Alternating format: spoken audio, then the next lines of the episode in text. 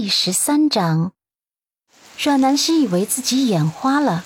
大半夜的，又下着这么大的雨，他的伊人怎么会出现在这里？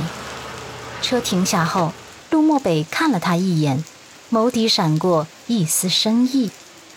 阮南希冲进大雨中，直奔向那抹身影，近了才确定，坐在台阶上的真的是阮伊人。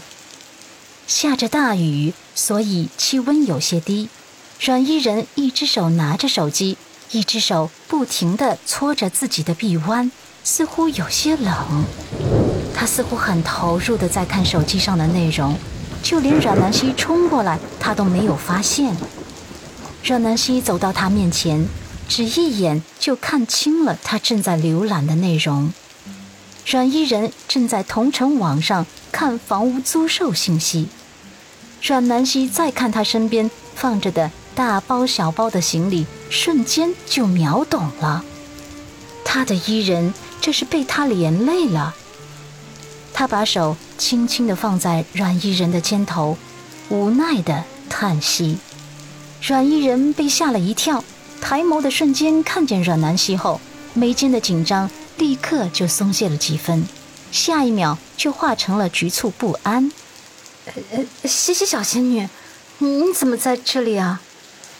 阮南希看着他，眸光有些愧疚。这个问题刚好是我想问你的，你怎么会在这里？阮伊人故作轻描淡写道：“我呀，啊，我觉得以前租的那房子住的不舒服，所以就搬家准备换个地方住。然后呢，刚好赶上下雨，我就在这儿避避雨了呗。”阮南希打断他：“等下，如果不是迫不得已，谁会选在下雨天搬家，而且还是大半夜的搬家？伊人，你就别再瞒我了。我知道，一定是我连累你了，一定是楚俊辰跟温子欣两人使坏了。”阮伊人见瞒不住了，索性站起身，爽朗的笑道：“哎呀呀，胡说什么呢？”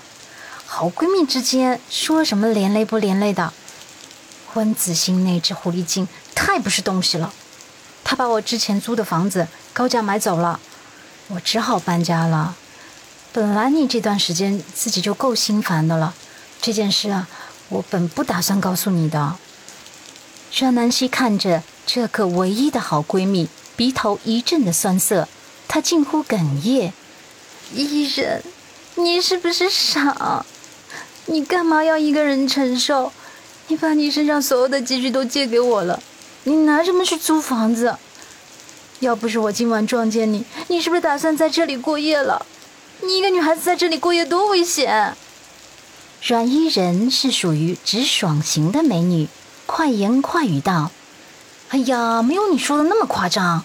现在社会治安这么好，我凑合一晚上没问题的。”他越是这样。阮南希越是愧疚，她眼眶都有些微微发红。伊人，对不起啊。阮伊人见她要哭了，立马拥抱着她。